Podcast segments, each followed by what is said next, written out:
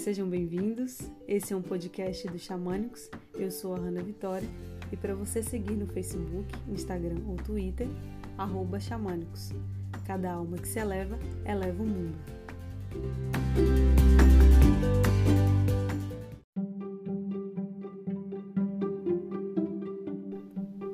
No conceito védico indiano, o paraíso é composto por árvores dos desejos. Basta alguém sentar debaixo de uma delas e desejar qualquer coisa, que imediatamente o desejo se realizará, sem intervalo de tempo entre o desejo e a realização. Conta uma velha lenda que certa vez um homem estava viajando e acidentalmente sentou-se embaixo de uma dessas árvores. Sem nada saber sobre isso e dominado pelo cansaço, o homem adormeceu à sombra da sua frondosa copa. Quando despertou, estava com muita fome e então disse: Ah, como eu desejaria conseguir alguma comida agora. E imediatamente apareceu um prato de comida à sua frente, vinda do nada. Ele estava tão faminto que não prestou atenção de onde viera a comida. Começou a comê-la assim que a viu. Somente depois que a sua fome foi saciada é que voltou a olhar ao redor e outro pensamento surgiu em sua mente.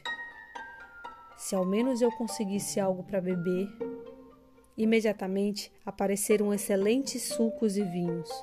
Bebendo e relaxando na brisa fresca, sob a sombra da árvore, o homem começou a pensar: O que está acontecendo? O que está havendo aqui? Estou eu sonhando? Ou existem espíritos ao meu redor que estão fazendo truques comigo? e diversos espíritos apareceram. O homem começou a tremer e novamente um pensamento surgiu em sua mente: Serão esses espíritos perigosos?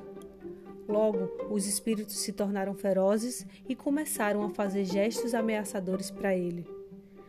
Ai meu Deus, agora certamente eles vão me matar. E assim aconteceu. Esta parábola revela que a sua mente é a árvore dos desejos. E o que você pensa, mais cedo ou mais tarde, há de se realizar. Às vezes, o intervalo entre o pensamento e o acontecimento é tão grande que nos esquecemos completamente que, de alguma maneira, criamos o ocorrido. Mas, se olharmos profundamente, perceberemos que todos os nossos pensamentos, desejos, medos e receios estão criando nossas vidas. Eles criam nosso inferno ou nosso paraíso, criam nosso tormento ou nossa alegria.